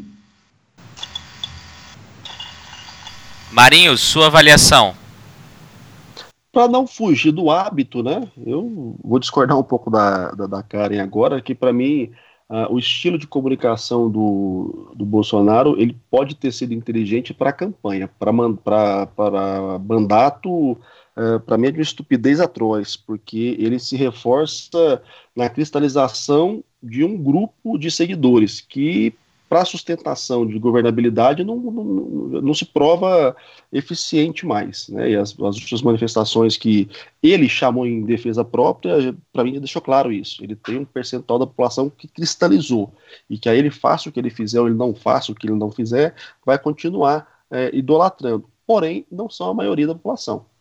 E num governo tão complexo, com tanta gente maluca e que não consegue entregar qualquer coisa é, é, é, tangível para os seus eleitores, é, esse grupo cada vez mais vai ficar belicoso contra o resto da sociedade, e o resto da sociedade tende a se tornar a maioria de insatisfeitos. Porque, vale sempre lembrar, Bolsonaro é eleito por um terço praticamente do eleitorado brasileiro. O resto era anti-PT e o resto era, era Haddad. Então, somou-se anti-PT com Bolsonaro, o cara foi eleito. Para mim, isso, isso é matemática, né? Então, você tem aí muita gente que, por conta do antipetismo, aderiu ao bolsonarismo, mas que não está recebendo o, que, o, o, mínimo que esperava receber. Né? E isso vai ficando cada vez mais é, é, é, sensível, vai incomodando cada vez mais. Inclusive, vou fazer uma pausa aqui para fazer um momento jabá. Me veio uma ideia maluca, eu já coloquei ela em prática, e acho que o Darlan talvez nem seja sabendo disso. É, eu decidi fazer um micro podcast de política para rodar no Telegram. Então tem um canal no Telegram, você que está nos ouvindo agora, e já convido também o Darlan, a Sila e a Karen para acompanhar, chamado Dose do Dia, micro podcast político. E eu pus lá a primeira, o primeiro episódio hoje do, do Dose do Dia, que é um, é um podcast curtinho, de três minutos e meio, falando justamente sobre essa questão. É, é, que essa dinâmica do governo Bolsonaro de não entregar e ficar sempre envolto na, na, nessas polêmicas retóricas que não levam a nada, tem um prazo de validade é, que talvez, Karen, seja mais breve ainda, porque vale lembrar que ano que vem tem eleição. E a eleição ano que vem, ela chancela ou ela abre o confronto direto com quem está no poder supremo, né, quem está na presidência, porque se ele não capilariza e ele vem de um momento de promessas e expectativas tão amplas que muita gente achava, e talvez ainda acha, que o modelo bolsonarista vai preponderar em 2020. O que, se o presidente continuar no ritmo que está, não vai acontecer. E isso vai ser ruim para ele, porque a capilaridade dele nos municípios, que foi de onde ele tirou voto, cai muito. E se cai muito, 2022 fica morto para ele. Né? Então, o processo eletivo do ano que vem, por ser uma eleição de proximidade, de bairro, ele é muito importante. Se o governo continua nessa polêmica de não conseguir aprovar nada porque não sabe articular, daqui a pouco as pessoas vão começar a voltar sua atenção para o pleito local. E o país para para esse pleito local, o Congresso para para esse, esse pleito local, porque os parlamentares de Brasília têm interesse nos municípios. Então, se agora que ele tem o primeiro ano, que ele tem aí o, o, o eco das urnas que ele conseguiu é, é, conquistar, e ainda assim não consegue caminhar, pensa no ano que vem. E aí que o país é parar de vez, as pessoas vão ficar mais putas ainda com as promessas que não vão ser entregues, e aí o problema da governabilidade começa a se tornar gravíssimo, repercutindo nas urnas e dando dois últimos anos de mandato para ele infernais como ele já veio com uma cartinha a lá Jânio Quadros, eu não sei se de fato ele chega ao final do governo. Não sei se ele vai ter culhão para isso. Desculpa pela expressão machista, mas me veio nesse momento. Então, pensando em comunicação da instituição presidência, eu comecei o programa hoje falando que está péssima, ele não respeita a liturgia do cargo, e enquanto estruturação de manutenção e expansão de poder, bem a lá Maquiavel, ele está fazendo tudo errado e ano que vem a fatura vai vir alta se ele não começar a entregar resultados o mais breve possível. Bacana, Marinho. Então, micropolítica lá no Telegram, é, indicação Isso. aí. Voz do dia. Muito bacana. É, pessoal, encaminhando os nossos finalmente, eu, a gente sempre faz um quiz com os nossos convidados e é, eu vou fazer algumas perguntas para vocês e vocês respondem de bate pronto, pode ser? Sila, Karen? Pode sim, claro. Vamos lá. Então, Sila, primeiro você, um político é, que você admira.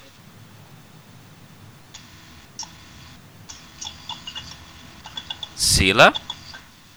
Oi, a Jacinda Ardern, da, a primeira-ministra da Nova Zelândia. Por quê? Por quê? Ah, porque eu acho que nessa, nessa, exatamente no que a gente está falando, nessa questão de ser mulher, ela tem mostrado muita empatia, né? Ela consegue ser uma líder mulher empática, mas ao mesmo tempo com decisões. Por exemplo, naquela, naquele ataque que teve lá na Nova Zelândia, nas mesquitas, ela imediatamente proibiu as armas automáticas e semiautomáticas no país, ao mesmo tempo em que ela mostrou exatamente essa empatia pelas, né, com as famílias das vítimas. Acho que ela é uma liderança bem interessante. Bacana, Karen, é uma política que você admira. É, quem eu tenho acompanhado muito atualmente é a, a Tabata, né, Amaral. Eu já falei dela aqui algumas vezes porque eu realmente sou bem, bem fã dela. Eu tenho gostado muito do trabalho dela. Eu acho a pauta dela muito interessante, essa coisa da educação. A história de vida dela é muito, é muito intensa, né? É uma história muito bonita de superação. E eu acho que ela tem uma coisa da política mulher que é um pouco diferente, que ela consegue ser doce, né? O jeito dela de falar, é, quando ela deu aquele, aquele sabão no ministro, foi assim uma coisa bonita de ver, porque ela não se exaltou, ela não gritou, ela falou do jeito, daquele jeito dela. Eu acho isso muito importante, né, para para a gente pensar em, em, comunicação de mandatos femininos daqui para frente, uma coisa no, no estilo dela eu acho bem interessante. Bacana. Sila, é uma campanha que te marcou. Pode ser que você tenha participado diretamente ou que você viu de longe. Ah, eu acho que a campanha do Macron foi a última campanha, a campanha do Macron na França. Eu acho que foi a, a última coisa muito interessante que a gente viu aí em termos de participação é, popular, não obrigatoriamente porque a campanha foi bacana, está sendo um bom governo mas a campanha eu acho que em termos de organização, de grassroots, da gente olhar como é que as pessoas participaram, eu ainda gostaria de, de ter uma experiência desse tipo. Bacana. Karim, uma campanha que te marcou? Olha, a campanha que mais me marcou, pelo menos até hoje, foi a primeira campanha presidencial que eu participei, que foi no ano passado, foi a campanha da Marina Silva, né? Foi uma campanha de, apesar dela ter derretido, foi uma campanha de muitos aprendizados e, enfim, muitas descobertas. Foi um momento muito intenso da vida, então me marcou muito. Muito bom. É, Sila, um slogan é um mote de campanha, um jingle, pode ser casado aí que te marcou. Pode ser que você tenha vivido a construção dentro de uma campanha ou que você viu de longe que te marcou um jingle, um slogan. Eu gosto muito ainda do jingle do Fernando Henrique da primeira campanha, que ele tá na minha mão, na sua mão. Na... Ah, não vou cantar aqui que eu vou ah, espantar é. todo mundo. É, mas enfim, eu acho que ele, ele tinha a melodia que importava para ele, né? É, ele tinha a, as palavras, ele tinha o, o, a temática. Eu acho que ali foi muito feliz aquele jingle da primeira campanha de 94. A gente sempre coloca o jingle no final, os jingles é, escolhidos pelos convidados. É, no seu caso, nós vamos colocar você cantando. Então, no final, você canta para todo mundo, para todo mundo ouvir o jingle, Sila. Karen, um slogan ou um jingle? Vou cantar para o pessoal por mim. um slogan ou um jingle de campanha que te marcou? Olha, eu acho que em termos de jingle, aquela do Lula, Brilha uma Estrela, é um jingle que nunca mais saiu da minha cabeça, assim, eu acho muito bonito. Bacana. É... Marinho, sua dica cultural, dica livro, é, série, filme, o que, que você vai indicar para os nossos ouvintes? Cara, vou indicar o Dose do Dia, o Jabá de novo, entendeu? Boa. Uh, a ideia, a ideia do, do Dose do Dia é porque é o seguinte, vamos lá, que da onde me veio essa ideia? A gente está vivendo um momento onde é, a, a, comunicação política ela está sendo muito transmitida pelos mensageiros de, de, de, da, da, da, internet, né? WhatsApp, Telegram. E se é um ambiente onde reverberam fake news, onde reverberam teorias da conspiração, por que não reverberar um conteúdo bacana? Uh, então me veio essa ideia, eu quis fugir um pouco dessa dinâmica dos feeds e tal, e fazer algo em pílula que dê para ser compartilhado. Então optei pelo Telegram, porque o ferramental é mais, é bem melhor do que o do WhatsApp, né, inclusive. E, cara, tô postando lá, vou comecei agora e, e, e quero ver até onde isso pode chegar né, porque é uma mídia de compartilhamento rápido, que você pode circular nos seus grupos. O, o que o podcast normal, como a gente está acostumado aqui no República, ou o podcast, que eu participo várias vezes, é, é, um pouco mais complexo, são programas maiores, né? Então é um pouquinho do lance da pílula. Vamos ver se, se essa ideia funciona. Então, estou indicando, está no Telegram. Quem não tem Telegram, baixe o aplicativo é, e acesse lá o, o arroba dose do dia, que constantemente eu vou estar postando alguns comentários aí sobre o contexto político brasileiro e você tem essa oportunidade de baixar, replicar depois no WhatsApp, replicar depois, uh, sei lá, onde você quiser, né? Essa é a, vantagem da, da, internet. Você faz como você quiser, depois o conteúdo está na sua mão. Eu deixo isso muito claro, tá? Então, é um, um, micro podcast de política e vai ser bacana vocês puderem acompanhar, reverberar e dar opiniões também. Sila, sua indicação cultural pode ser um livro, filme ou série? Olha, então, eu já falei desse livro aqui hoje e vou, vou recomendar, porque eu acho que na temática, especialmente que a gente está, foi um livro que eu, eu li há, há umas duas semanas, eu acho que é esse livro da Melinda Gates, eu acho que ele fala muito do que a gente falou aqui hoje, então acho bacana de ler, que é esse The Moment of Lift, que eu acho que é o momento do voo. Deve estar sendo lançado agora no Brasil. Karen, sua dica cultural. É, minha dica é um documentário da Netflix chamado Virando a Mesa do Poder, que é um documentário bem interessante que mostra os bastidores de quatro campanhas femininas, que são campanhas de baixo custo, enfim, que tem todas, todas questões ali. É bem legal esse documentário.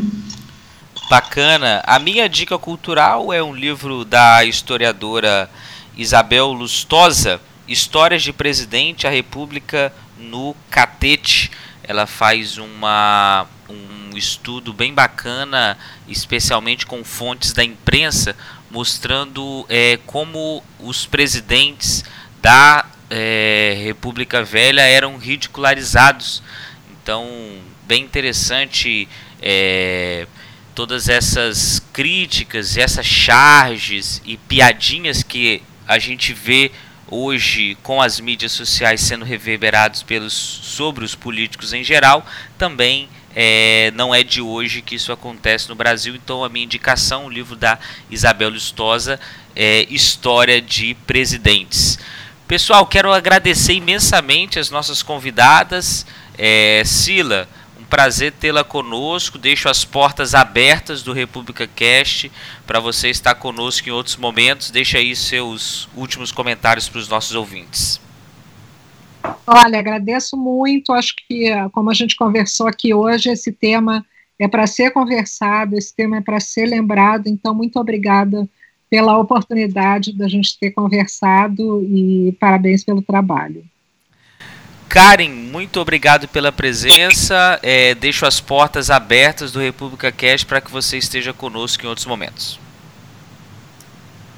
É, obrigada a vocês pelo convite. Eu adorei a conversa, adorei participar. Eu já sigo o podcast de vocês há algum tempo, então eu vi o da Gil, eu vi o do Vitorino, do Fred Perillo. Eu adoro o trabalho de vocês. Acho que aqui no Brasil tem pouca produção sobre isso, né? Marketing político, estratégia eleitoral não tem tanta coisa sobre isso, então acho o trabalho de vocês essencial e sensacional. Então, parabéns e, de novo, muito obrigada. Bacana, Marinho, mais um episódio, mais uma semana vencida. Não, primeiro, muito obrigado a Karen aí por nos ouvir, né? Isso é, é, fantástico, é bom saber que pessoas com esse gabarito nos escutam mais de uma vez, né? O que é melhor ainda. E agora participando com a gente. Conseguiu ouvir duas é... vezes, né? Então é um bom sinal, né? Pois, pois. E é aquela questão, cara, é, é um tema fundamental, a gente tem que debater ele mais vezes, tem que ter mais espaço, a gente sempre se questiona aqui, é, quando a gente vai marcar algum tempo para gravar, quem a gente pode chamar, que as mulheres a gente conhece, que estão na área atuando, que a gente pode trazer para o podcast também, porque é importante que isso aconteça, né? É, vale lembrar que eu tenho uma feminista na minha casa, minha esposa que me ensinou a ser feminista, então eu devo tudo, todo o conhecimento que eu tenho e de ser hoje um homem menos escroto a ela. Então eu poderia terminar o programa sem é, é, referenciar a, a Camila Craveiro, que é professora, é pesquisadora também, é, é, de comunicação, não especialmente de comunicação política, mas na área da comunicação, e que tem me ajudado a deixar de ser macho escroto.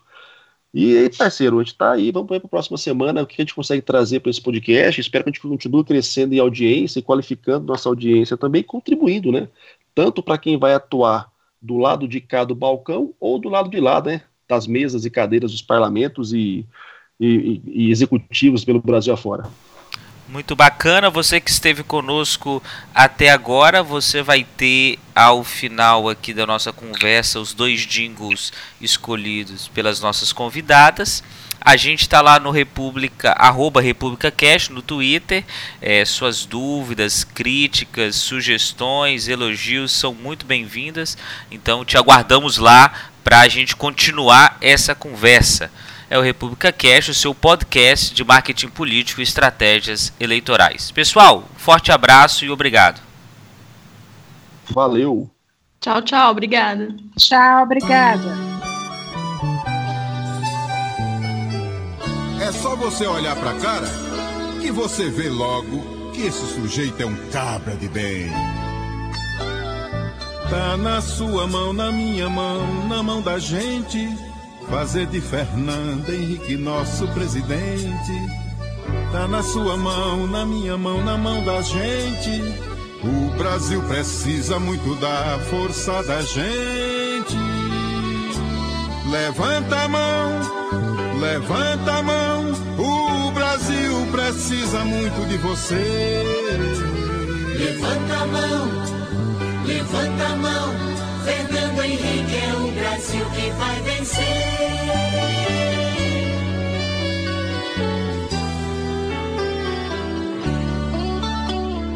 Tá na sua mão, na minha mão, na mão da gente.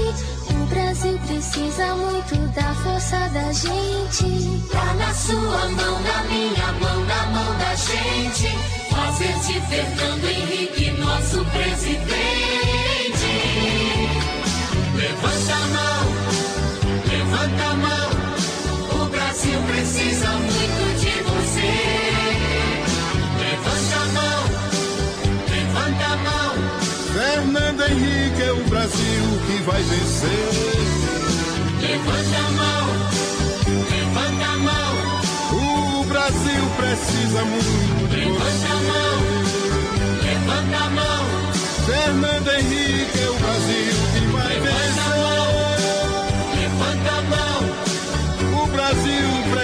Levanta a mão, levanta a mão. Fernando Henrique é o Brasil que vai vencer. Passa o tempo e tanta gente a trabalhar. De repente, essa clareza pra notar. Quem sempre foi sincero e confiar. Sem medo de ser feliz. Quero ver